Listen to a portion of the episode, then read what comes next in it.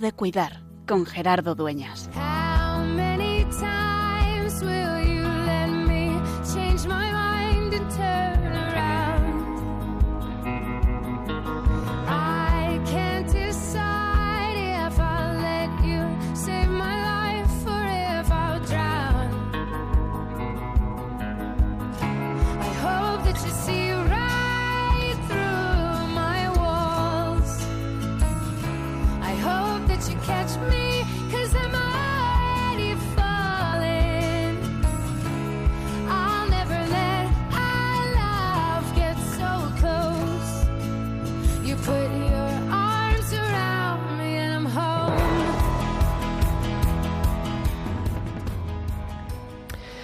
Dar esperanza en la tristeza. Este es el lema con el que comienza el próximo domingo, el día de Nuestra Señora de Lourdes, la campaña del enfermo de este año 2024. Dar esperanza en la tristeza.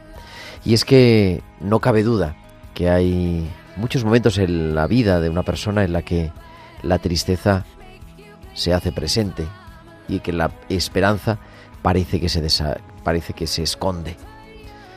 Estamos en un momento, quizá, con la pospandemia, en el que los trastornos relacionados con la salud mental, con la salud mental leve, con ese falta, esa falta de deseo de vivir, falta de sentido de la vida, también con los trastornos de alimentación, con la ansiedad, el estrés, el agobio, que parece que son cosas menores, que no son grandes patologías o no son eh, momentos de altísima dificultad, pero que sin embargo complican mucho nuestra vida y complican mucho la vida de las personas que nos rodean. Por eso este año queremos poner en eso, cómo acompañar en ese sufrimiento psicológico. Quizá a veces cuando hablemos de salud mental hablamos, pensamos, ¿no? en las grandes patologías de la salud mental, pero estamos hablando del día a día, de lo que tengo en casa, de cómo me encuentro yo, de cómo se encuentra mi ser querido y cómo afrontarlo. Los cristianos debíamos de ser expertos en esperanza. Deberíamos de vivir desde esa certeza de saber que tenemos un Dios que nos ama y que pasa lo que pase, lo que pase, siempre va a estar ahí.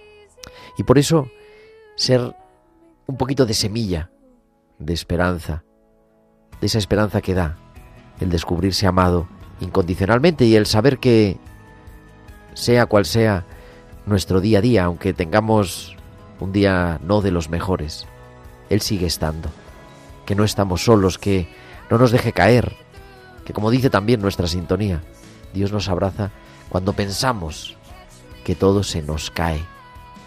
Y por eso queremos ser también testigos de esperanza y vivir así y encarar así esta campaña del enfermo. Y lo hacemos, como siempre, como cada martes, recordándonos que es, que siempre es, tiempo de cuidar.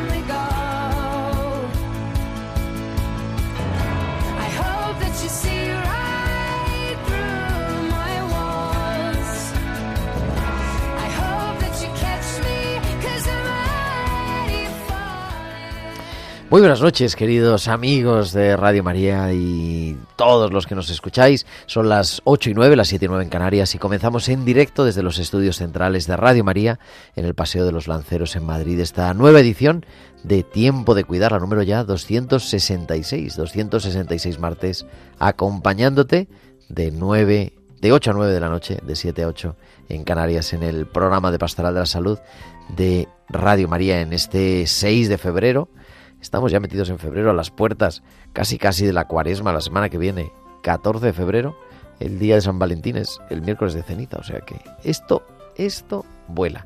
Y por eso también a las puertas del 11 de febrero, que es de lo que vamos a hablar en este programa, en este martes, con un equipo maravilloso al otro lado del cristal y haciendo que nos estés escuchando en este momento donde te encuentres está nuestro querido Germán García. Germán, muy buenas noches. Hola, ¿qué tal? Muy buenas noches, Gerardo.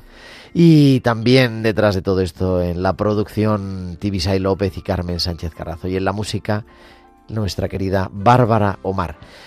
¿De qué vamos a hablar hoy? ¿De qué vamos a hablar en este martes, en este 6 de febrero? Pues decía eso, de la Jornada Mundial del Enfermo, cada 11 de febrero, ya desde hace bastantes años, desde hace creo que 31, hablo de memoria, o 32, es ya el 32, porque desde el 11 de febrero de 1993, esta es la 32 Jornada Mundial del Enfermo, la Iglesia celebra este día en el que todos miramos pues también a los que sufren a consecuencia de la enfermedad, a quienes los cuidan, y este año en la Iglesia en España queremos pues poner eso, poner esperanza en la tristeza. Vamos a hablar también de eso, de esta campaña, en este programa y cómo lo van a celebrar en todas las diócesis con actos eh, pues especiales para la Jornada Mundial del Enfermo y sobre todo pidiendo, rezando por los enfermos. Y hoy, de manera especial en este programa, con un testimonio muy especial que os invito a que escuchéis porque tenemos muchas historias, muchas personas que vienen aquí a hablar cada semana tiempo de cuidar, pero siempre cuando viene a hablar alguien en primera persona de lo que está viviendo, pues nos tenemos que poner de pie para recibirlos. Así que enseguida os los presento. Y todo esto y mucho más, los hospitales con alma, las pinceladas bíblicas y todo lo que nos queráis contar también. Esperamos vuestros comentarios, vuestros mensajes en nuestro correo electrónico tiempo de cuidar arroba radiomaria.es y que nos sigáis en nuestras redes sociales, en Facebook, Radio María España, buscando Radio María España, buscando tiempo de buscando ahí emisión en directo, pues podéis compartir y saludamos a todos los que nos siguen desde todos los lugares del mundo. Eh, podéis compartir también el vídeo y nos podéis seguir también en la red social Twitter arroba Radio María España. Y además nos podéis enviar vuestros mensajes de WhatsApp a nuestro número del estudio en directo al 668-594-383. Al 668-594-383. Pues son ya las 8 y 12, 7 y 12 en Canarias. Viajamos hasta San Sebastián porque allí como cada semana nos espera Valcisa que nos trae sus hospitales con alma.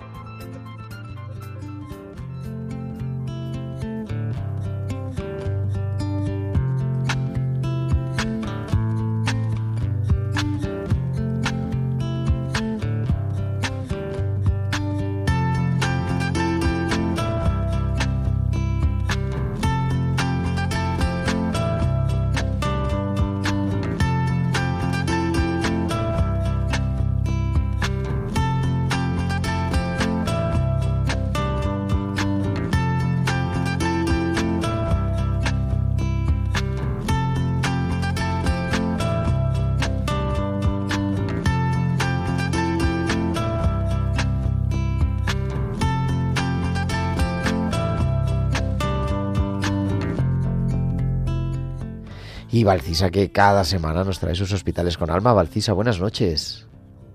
Buenas noches Gerardo y buenas noches también a todos los oyentes.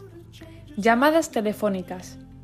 Desde hace ya algún tiempo, quizás desencadenado por la COVID, las llamadas telefónicas que se hacen a los pacientes han aumentado.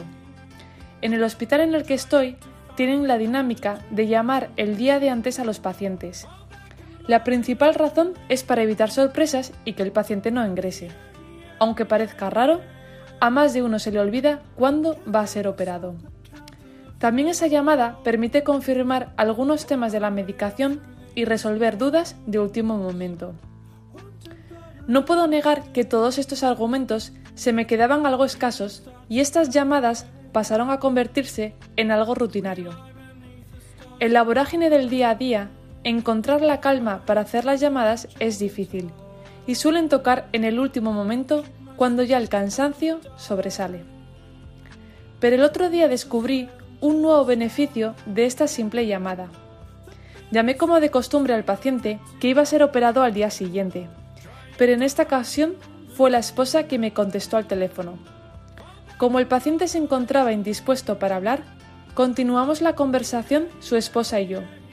Hablamos sobre la hora de ingreso, la medicación que le iba a dejar para dormir y resolví algunas dudas.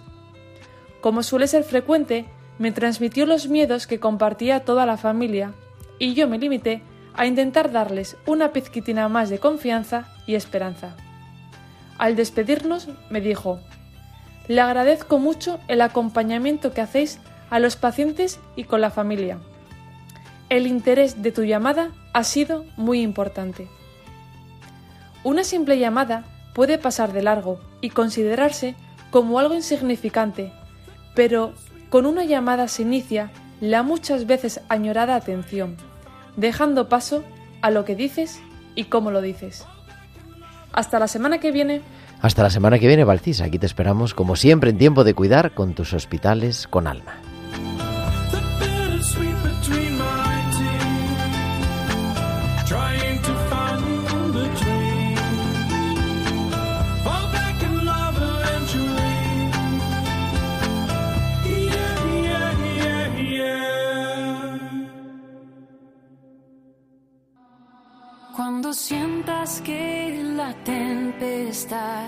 Sacude tu interior y la soledad toca la puerta de tu corazón, da un paso en fe, no temas, Dios escucha tu clamor, te acompaña y te cubre con su amor.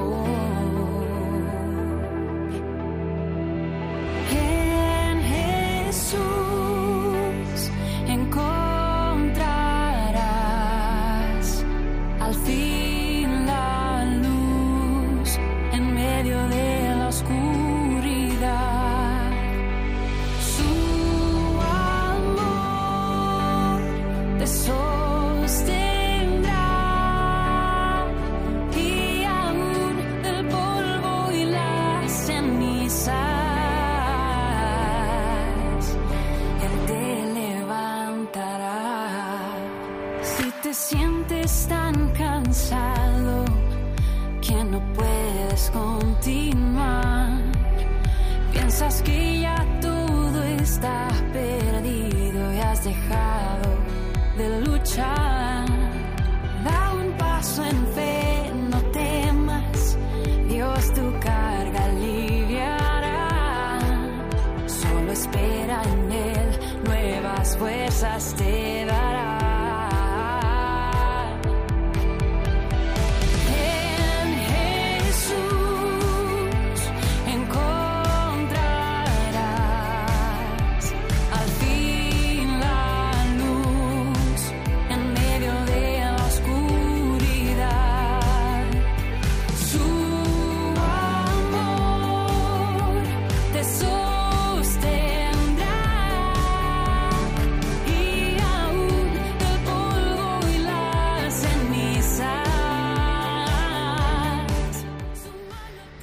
Y continuamos en directo 8.18, 7.18 en Canarias, en tiempo de cuidar en Radio María.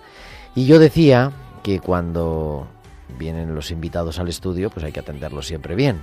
Pero cuando además viene alguien que está pasando un momento importante en su vida, de estos que no se olvidan, pues de manera especial nos deberíamos de poner de pie, no nos podemos poner de pie porque entonces nos regaña Germán, porque no se escucha bien, pero si nos ponemos de corazón de, de pie para recibiros.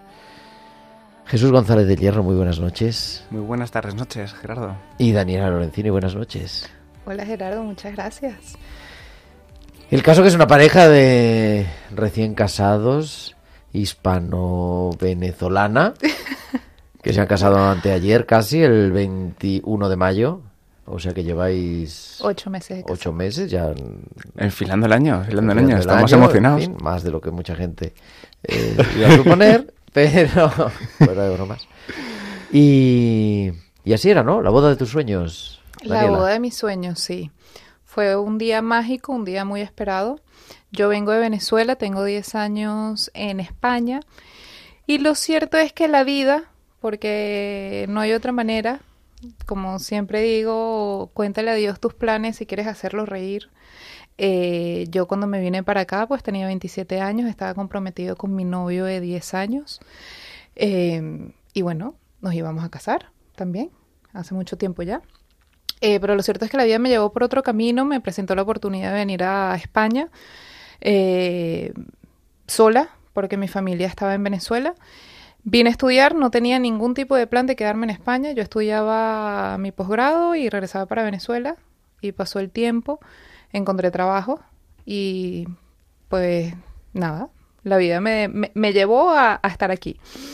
Y bueno, siete años, siete, ocho años, eh, donde tuve muchas experiencias, muchas vivencias, donde nuevamente Dios y los planes no eran los que yo quería, pero Él simplemente me fue llevando.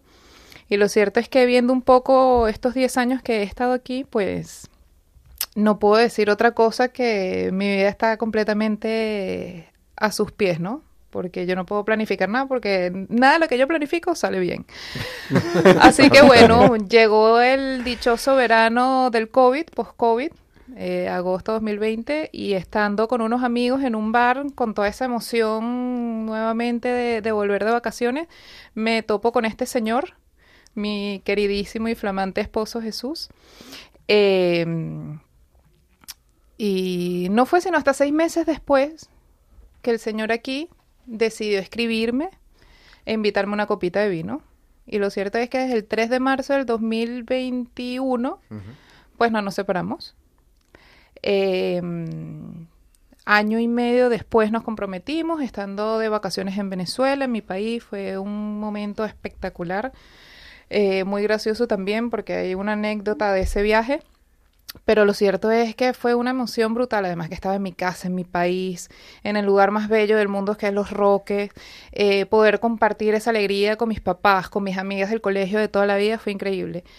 Y cuando volvimos a Madrid, pues decidimos, mira, vamos a organizar la boda. Organizamos la boda, queríamos casarnos en septiembre, pero mi cuñada eh, estaba embarazada. Y entonces la fecha para dar a luz era septiembre. Así que septiembre no podía ser. Y lo cierto es que Jesús y yo teníamos muchas ganas de empezar una familia. Nos encantan los niños. eh, y fue una de las cosas que hablamos, ¿no? Cuando, cuando empezamos a estar juntos, mira, para mí no es negociable no casarse ni tener hijos. Así que bueno, este, buscando fechas. Y yo que no soporto el calor, para mí era no vetable casarse de junio a, Agosto. a septiembre mitad. Entonces, claro, como queríamos empezar familia, pues retrasarlo iba a hacer que se retrasaran los hijos. Así que decimos, bueno, nos casamos en mayo. Así que eh, nos pusimos en la tarea de planificar una boda cinco meses antes. Eh, perdón, para cinco meses después empezamos a planificar la boda en enero y en mayo nos casamos.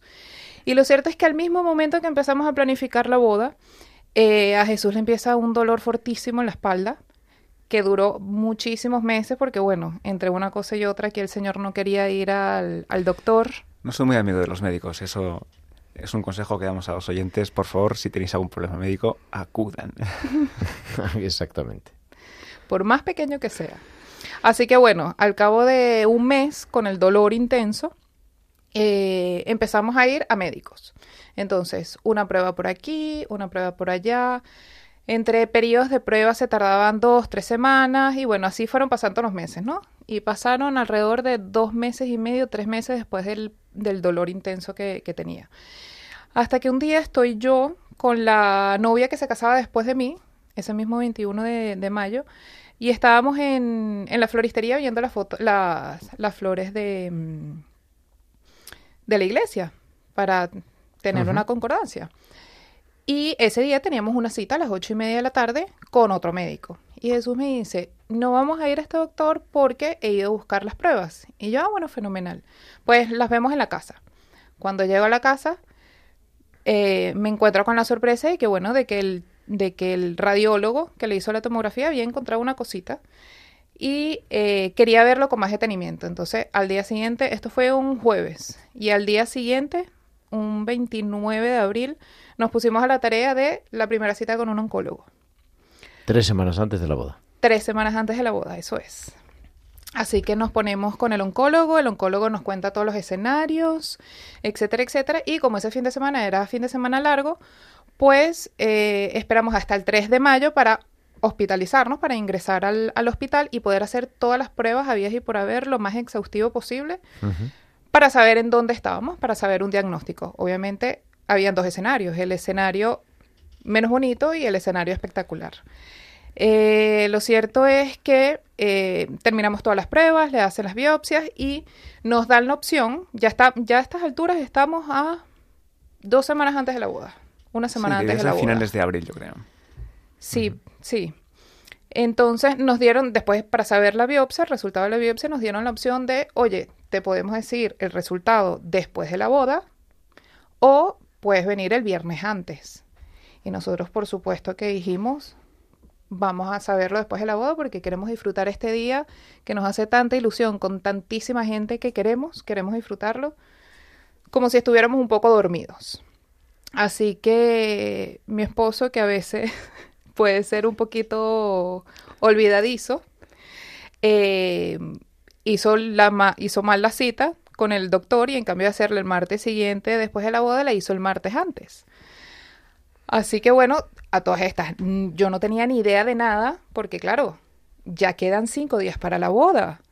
Están mis padres aquí, viendo las últimas cosas de, de la boda, mis amigas del colegio, la gente que yo tanto quiero, eh, gente que venía además de muchísimas partes de, de, de, de afuera eh, a nuestra boda, ¿no? Y claro, fue, fue una semana muy ajetreada. Y ese día yo fui tranquilamente a trabajar. Salgo de trabajar, me voy con mi madre de compras, a hacer cositas de la boda, tal, y llego a casa a las nueve y media de la noche. Y cuando entro a mi casa, todo oscuro, pero escuchaba algo. Y era Jesús en el sofá, eh, llorando, y no sabiendo cómo decirme los resultados que le habían dado. Estamos el 16 de mayo de 2023, cinco días antes del día 21.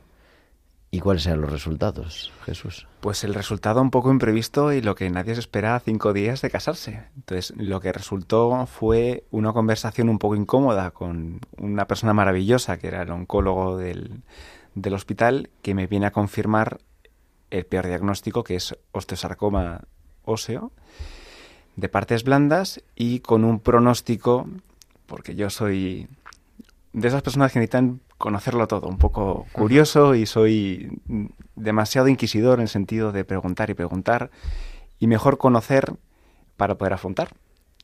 Y el caso es que, bueno, de entre otras cosas le pregunto, bueno, con este planteamiento, porque el hombre me, me viene a decir que, que el escenario no es especialmente bonito, me atrevo a lanzarme a preguntarle, bueno, cuál es la previsión esto es un tema muy personal. A raíz de cómo has podido, puedes preguntarle o no, y yo soy de los que prefiero saber.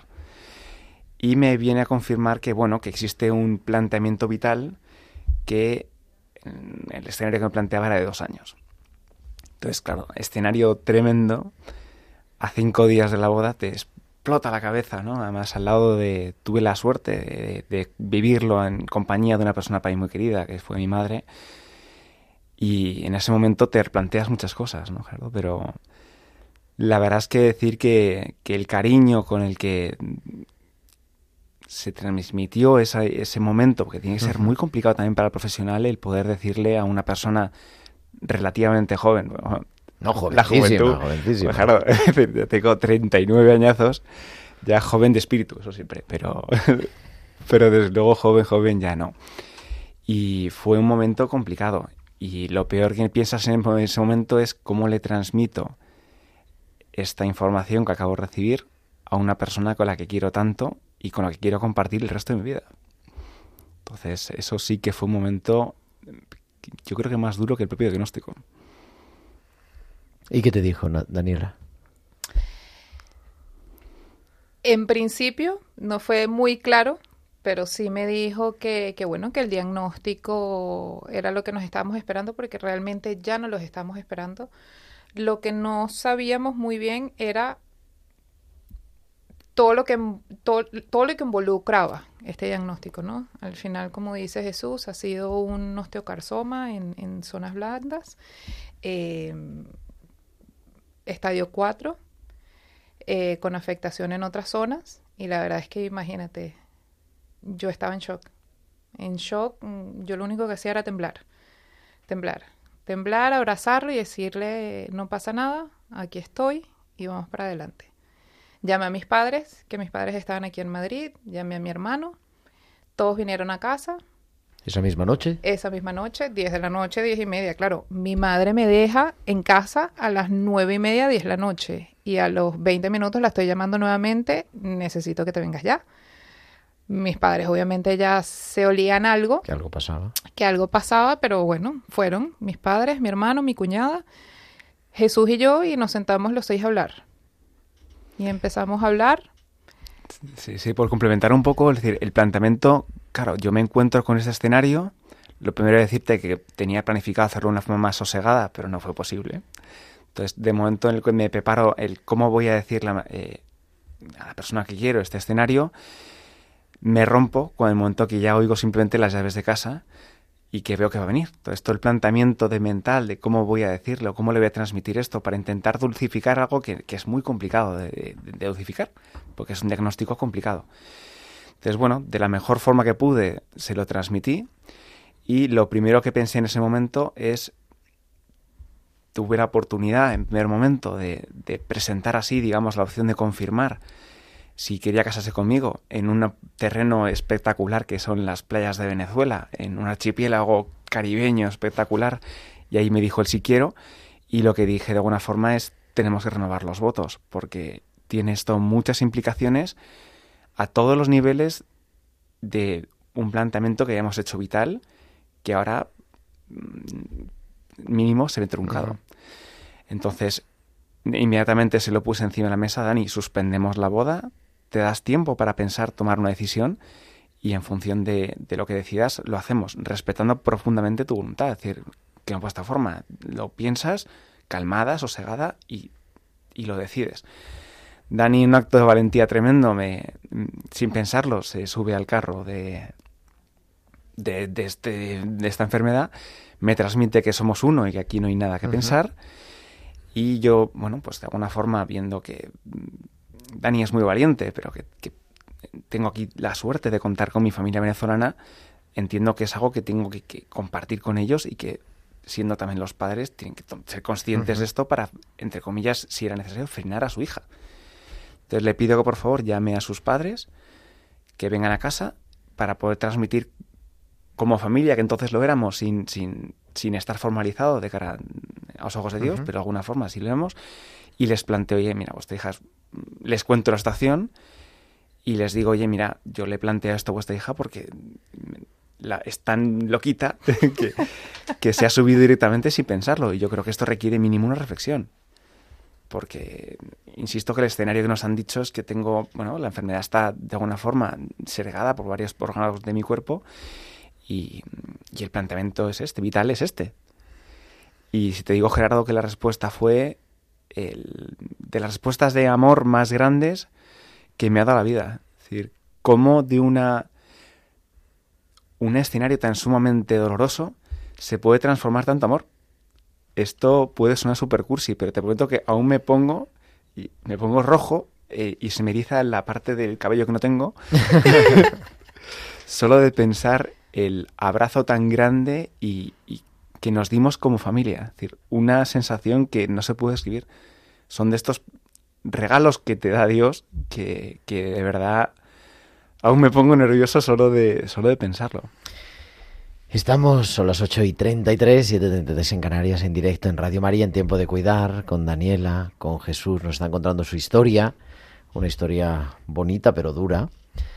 Eh, te pidieron dos veces matrimonio, entonces, Le dijiste Exactamente. que sí, las dos. Le dije que sí. Y la segunda, incluso más sin pensarlo. Y os casáis, decidisteis eh, no contarle nada más que a la familia muy cercana lo que estaba pasando para que la gente pudiera celebrar su boda, celebráis vuestra boda. Imagino que, en fin, con el corazón en un puño de alguna forma, ¿no? Pues decidimos hacernos ese regalo, Gerardo, que fue una idea de Dani y, y la verdad es que fue espectacular porque no nos apetecía el que la gente pudiera disfrutar, digamos, vivir condicionado de ese momento que para nosotros era tan especial, ¿no? Que era el presentarnos ante los ojos de Dios en, en matrimonio, condicionados con, oye, Jesús está enfermo o tengo que estar pendiente de él. Y, y la verdad es que fue, está mal que lo diga, pero fue un bodorrio. Perdón, pero fue una celebración muy bonita. Y ya te digo, por- regamos a fa- familiares para decir que, bueno, que con motivo de mi diagnóstico tengo que tener cuidado con, pues, básicamente con que me mantengan, ¿no? Ajá. Con riesgo de Claro, caídas. claro, sí. Pero más allá de eso, el... no tenía muchos condicionantes y estuvo bien que lo dijeran porque, bueno, inevitablemente, claro, el grupo de, de gamberrillos que tengo como amigos, pues inevitablemente ese riesgo existía, ¿no? Pero, pero fue, lo pasamos fenomenal, la verdad. Y pasa la boda y tenéis una luna de miel distinta. En el Teníamos Gregorio una- Marañón, ¿no? Teníamos Bueno. una luna de miel planificada preciosa de tres meses, de tres semanas, ojalá tres meses. de tres semanas, eso es lo que nos va a venir ahora. Eh, de tres semanas, y bueno, con todo este diagnóstico, pues antes de saber todo, pues ya dijimos, mira, no podemos hacer un viaje tan largo porque el dolor de Jesús en la espalda era realmente insoportable. Él no podía pasar más de 15 minutos sentados. En las noches se levantaba 50 veces del dolor tan fuerte que tenía. Así que bueno, la cancelamos. Pasamos un día maravilloso, que realmente eh, lo que tú decías de que teníamos el corazón un poquito, la verdad es que no, porque teníamos tantísima ilusión de, de casarnos, incluso yo llegué corriendo a mi boda, porque llegué tarde, tenía 45 minutos para casarme al momento que llegué, y literalmente me bajé del coche, cogí mi velo de 3 metros y me fui corriendo con tacones y todo a la iglesia, porque no había nada que me iba a impedir casarme ante Dios con, con Jesús, con esta persona tan maravillosa. Y termina la boda, un día precioso. El lunes nos hacemos algunas fotos, pasamos un día con la familia también. Y el martes, pues ya decidimos empezar a contarle a la gente porque el miércoles empezaba nuestra luna de miel en el Gregorio Marañón con la primera ronda de quimioterapia. ¿Cómo... Estamos... el tiempo en la radio, ¿sabéis cómo es? Han pasado tiempo. eh, ha perdido el pelo Jesús, los oyentes que no lo ven. Y ahora, ¿cómo estás? Pues estoy muy bien, Gerardo. He de decirte que ha sido un periodo de, de muchas cosas y de descubrimiento personal y de y espiritual a muchos niveles. Es decir, si tengo que decir es curiosamente estoy la palabra que siempre me preguntan, ¿no? Oye, ¿cómo te encuentras? ¿Qué te ha servido esta experiencia? Y la primera palabra que me viene es agradecimiento. Agradecimiento a, a tantas personas. No te puedes imaginar, Gerardo, la cantidad de muestras de afecto, de cariño, a tantos niveles. Y a nivel espiritual, el agradecimiento que tengo a Dios. Porque me ha dado un regalo tan grande que es la fe, que es una herramienta tan poderosa que de verdad te digo es, es de agradecer. Porque lo primero que me ha dado es serenidad. Serenidad, paz, el aceptar lo que sea su decisión y el vivirlo con, con, con, esperanza, como decías antes. ¿sí? Yo creo en su poder de sanación, creo que esto todo sucede por un motivo. Yo creo profundamente que todo tiene una explicación y creo que esto, y te agradezco enormemente que nos hayas invitado a tu programa porque curiosamente los mensajes que nos ha dado Dios a lo de todo este procedimiento, entre otros, fue el que íbamos a dar testimonio, que es algo que a mí me, me impresiona, ¿no? Como una de sus pues, de sus partícipes, no encontramos el término, nos dijo hace tiempo que sentía que toda esta, esta enfermedad iba a poder servir para que diéramos testimonio. Y fíjate dónde estamos. Se me pone la y piel sin de gallina. pedirlo, y sin pedirlo, simplemente han sido diosidades. Dios es así. ¿Y tú cómo estás? Yo estoy bien. Ha sido No mientas, ¿eh? Que estás en la radio. un año, ha sido un año muy difícil, muy difícil. Eh, yo creo que desde que hicimos el cursillo prematrimonial, que escuchamos el testimonio de, de- de- de una persona con su mujer, y además todo lo que vivimos ese fin de semana de cursillo prematrimonial fue el primer paso para nosotros acercarnos nuevamente a nuestra fe. Yo vengo de un colegio católico, Jesús viene de un colegio católico, pero bueno, uno va creciendo, va priorizando otros planes, otro tal, y va dejando un poquito esa vida espiritual, porque sabes que siempre la tienes ahí. Es como Madrid. Yo tengo 10 años en Madrid, Jesús es de toda la vida de Madrid, él no conoce Madrid y yo me conozco Madrid de arriba abajo. Entonces, como sabemos que está ahí, pues lo, olvidamos un poquito. Y el cursillo prematrimonial no funcionó para, para acercarnos nuevamente y yo creo que fue el primer paso que nos da Dios para prepararnos para lo que nos venía. Y obviamente ha sido un año muy, muy difícil, un año en donde no lo puedo negar, he tenido mis dudas, pero donde no quiero tenerlas, donde quiero unirme al, al- plan que tiene Dios preparado para nosotros. En los momentos de, de- de- más tristeza, de más angustia, pues simplemente me voy a la iglesia, me siento y, y ya estoy tan agotada de hablar, de pedir, de escuchar, de dar gracias, que me siento y lloro. Y a los tres segundos me siento con una paz increíble. Entonces, eh, muy al principio, cuando más, esto era todavía más shock que ahora, eh, eso era lo que hacía. Y la verdad es que ha sido un año difícil, pero la fe me ha ayudado muchísimo. Eh, yo tengo un beato muy, muy pegadito, José Gregorio Hernández, que es un, médico venezolano, y se lo he entregado todo a él, se lo he entregado todo a la Virgen de Lourdes también. Eh, y lo que dice Jesús, hemos estado rodeados de tanto cariño, de tanto amor, de tanta gente tan bonita que hace que el camino sea más fácil. Y por supuesto Jesús, que con el diagnóstico que ha tenido, no todos los enfermos de cáncer eh, tienen esta, es- esta manera de ver la vida.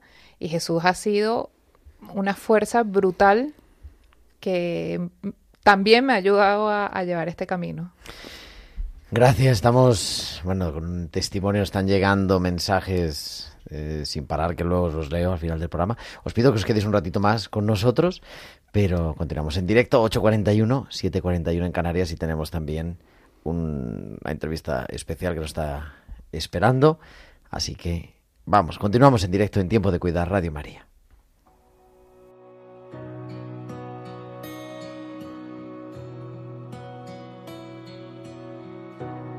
Lord.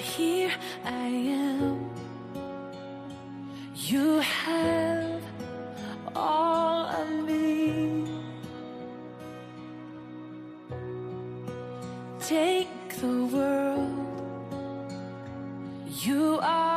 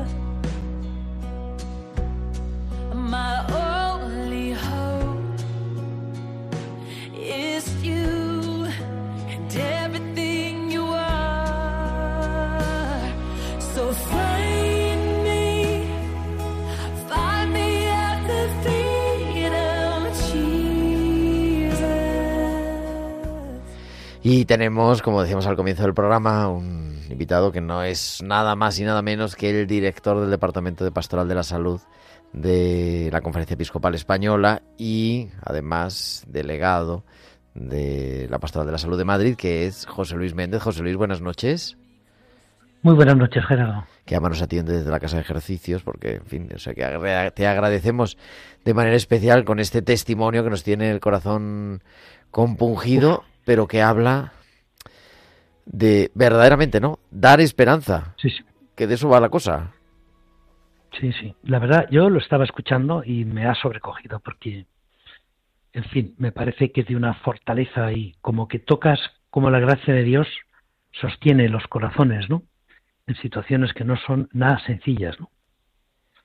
Pero sí, sí. Llegar a dar gracias, mira, estaba leyendo ahora el, el lema de la campaña, el- ese esas- esa cita de Jeremías, convertiré su tristeza en gozo, los alegraré y aliviaré sus penas. Y digo, claro, es que esto de dar gracias a Dios por lo que estoy viviendo, que es un cáncer en estadio 3, pues quizá tiene algo que ver con esto, ¿no? Lo que nos di en estadio 4, me corrigen que no es 3, es un poquito más. Sí, sí, sí, no, lo he escuchado, sí. Eh, en fin, ¿cómo poner esperanza en medio de esto? ¿Cómo poner esperanza en la tristeza, José Luis? Ese es el tema de nuestra campaña. Pues mira, yo según les estaba escuchando, me, me acordaba de una expresión que le he dado muchas vueltas esta tarde, en el tiempo este de, de ejercicios, ¿no? De, de- de- sabernos permanentemente acompañados en el camino de nuestra vida y mirados por Cristo. Saberte como inundado por esa mirada de Cristo es lo único que puede hacer que en medio de la tormenta haya alivio, haya serenidad, aunque no nos quite el dolor, aunque no nos quite el temor, ¿no? Pero mantenernos mirando a Cristo, no apartando su mirada de él. Yo no conozco otro camino para poder encontrar esa serenidad y ese alivio en medio de las dificultades, ¿no? Pero sí, la verdad que se agradece mucho el, el testimonio de estas personas porque parece que tocas, como la gracia de Cristo sostiene, ¿no? Y que eso es lo que queremos celebrar el próximo domingo. Es verdad que también se celebra en España, porque la jornada del enfermo es mundial, la jornada mundial del enfermo. En España celebramos el Día de Manos Unidas a la vez, pero bueno, Dios tiene cabida para todo. Un día especial, José Luis, de pedir por los enfermos, de tenerlos presentes, en el que inician casi todas las diócesis la campaña del enfermo. Sí, los enfermos y como repetimos tú y yo, hasta la saciedad y quienes les cuidan. Para nosotros son objeto de la solicitud de la caridad pastoral los, los enfermos, quienes sufren por la enfermedad, que son enfermos, y todas las personas que, están a su alrededor, ¿no?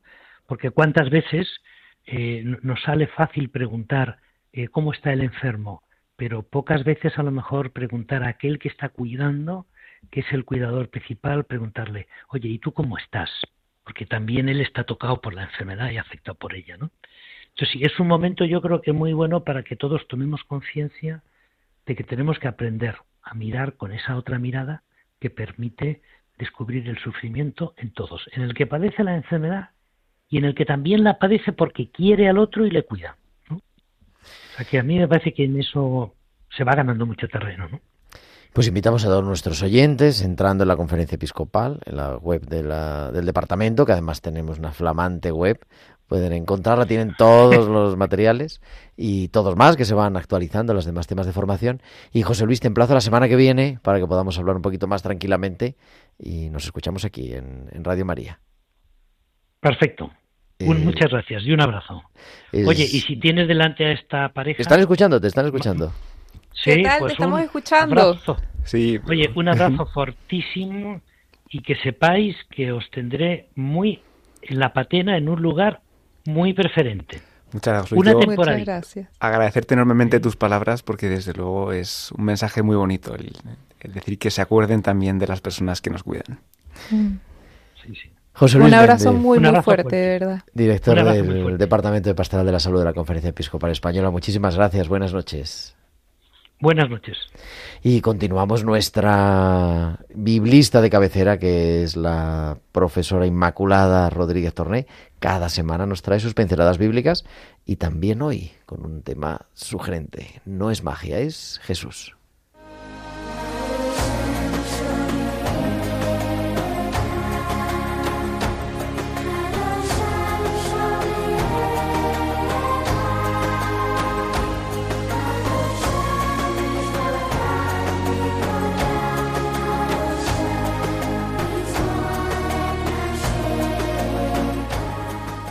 Ese tema, como digo, no es magia, es Jesús que nos trae Inmaculada Rodríguez Torney. Inma, buenas noches. Buenas noches, querido Gerardo y queridos amigos de Radio María. Me hace mucha gracia esos papelitos que reparten por la calle a la salida del metro, prometiendo curaciones mágicas, instantáneas y 100% garantizadas de cualquier dolencia, preocupación o problema. Siempre los cojo porque me hacen sonreír, lo confieso. Aquí tengo guardada la del maestro Kasama, gran ilustre vidente, mágico africano, con rapidez, eficacia y garantía. Estoy leyendo literalmente. Experiencia en todos los campos de alta magia. Soluciona cualquier tipo de problema por difícil que sea. Protección contra el mal, enfermedades crónicas, diabetes, problema con la justicia, depresión, amarre, negocio, recuperar parejas, quitar hechizos, encontrar y mantener puestos de trabajo, impotencia sexual, ayuda para exámenes, resultados garantizados al 100% en poco tiempo. Atiendo personalmente a distancia y también me desplazo. Si quiere conseguir una nueva vida y todo lo que le preocupa, llame usted. Cierro comillas y aquí se acaba el papelito. Mucho cuidado los cristianos con confundir milagros con magia y equivocarnos de maestro. De los milagros de Jesús me llama siempre la atención la necesaria cooperación que normalmente Él demanda del enfermo. Sus curaciones no son actos de magia, son la consecuencia de la fe que, recordemos en la Biblia, es poner los cimientos de la casa, es decir, de mi vida y de mi persona en Dios, que es la roca. Eso es lo que confesamos cuando decimos amén. En el Nuevo Testamento, en los Evangelios, Jesús preguntaba al enfermo, ¿tienes fe? ¿Crees en mí? Si el enfermo tenía fe en Jesús, en su solidez, en su firmeza como cimiento sólido para sustentarle, entonces podía haber curación. Cuando no encontraba esta fe, no había signos, como llamaba el evangelista Juan a los milagros. Recordemos algunos pasajes. A la hemorroísa le dijo Jesús, tu fe te ha salvado. A la cananea que discutió con Jesús para que le curara a su hija le dijo finalmente, mujer, qué grande es tu fe, que se cumplan tus deseos. Al paralítico sus amigos, viendo Jesús la fe que tenía, dijo al paralítico, Hijo, tus pecados te son perdonados. A Bartimeo Jesús le dijo, Vete, tu fe te ha salvado. Y enseguida recobró la vista y seguía a Jesús en el camino. La fe en los evangelios no es un don arbitrario que Dios da a quien quiere. No es fruto del azar, que unos tienen y otros no. Tampoco es algo estático, que los que la tienen la poseen ya para siempre. La fe en el Evangelio es la decisión de afianzar la vida en Jesús. Es un don de Dios porque todo es don de Dios, pero es fruto del querer. Si no, Jesús no podría pedirla. Decía Unamuno, la fe es cosa de voluntad, no de razón. Creer es querer creer. Para curarnos, tenemos que querer acercarnos a Jesús, dar un paso adelante y tocarle como la hemorroísa. Tenemos que romper techos, como los amigos del paralítico, abrir espacios cerrados, que entre el aire del Espíritu. La fe en Jesús supone hablar, incluso discutir con Él, como la cananea.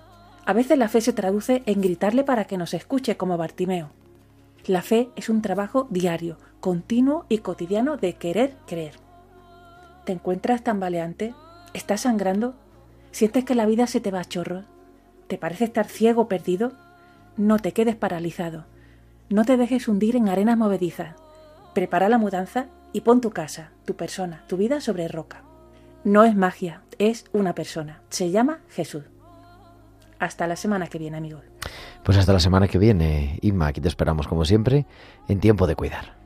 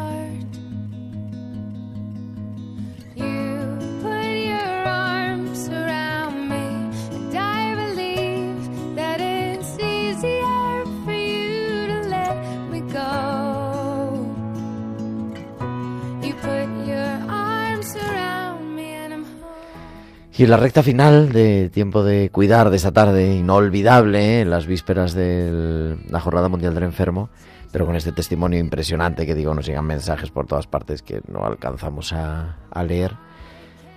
Daniela, última palabra. ¿Qué quieres decir? Bueno, mi última palabra es más que todo un pedido a todos los que nos están escuchando, a todos los oyentes. Hoy hemos eh, hecho el, el PET, que es un escáner completo del cuerpo, luego de alrededor 33 quimioterapias que ha tenido mi esposo. Eh, y lo que quiero pedirles es sus oraciones. En una semana, dos semanas aproximadamente nos darán los resultados. Eh, nos planteamos tres escenarios. Por supuesto, siempre vamos a, a esperar por el mejor. Eh, y bueno, y ver cómo está su cuerpo ahora, cuáles son los siguientes pasos. Pero lo que más quisiera son sus oraciones. Pues ya saben, ya tienen trabajo nuestros oyentes. Pedir por Jesús. Jesús, yo quería hacer una pregunta de 30 segundos. Y al que en vez del 16 de mayo le dan ayer, la semana pasada, una noticia así, ¿qué le diría si nos está escuchando? Pues yo, Gerardo, le diría que tuviera fe, que tuviera tranquilidad y que se pusiera en las manos del Señor, que es lo que da mayor paz y sosiego.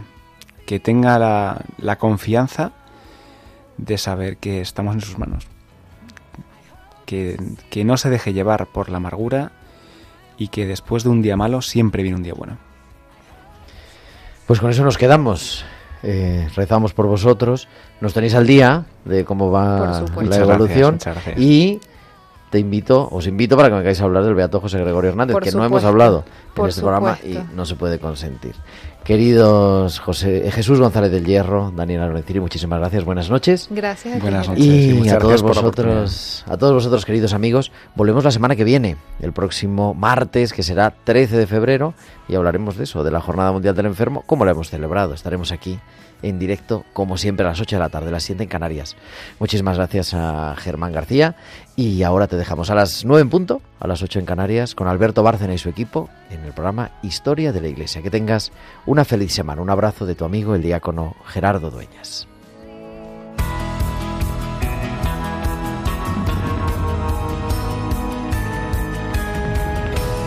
Tiempo de cuidar con Gerardo Dueñas.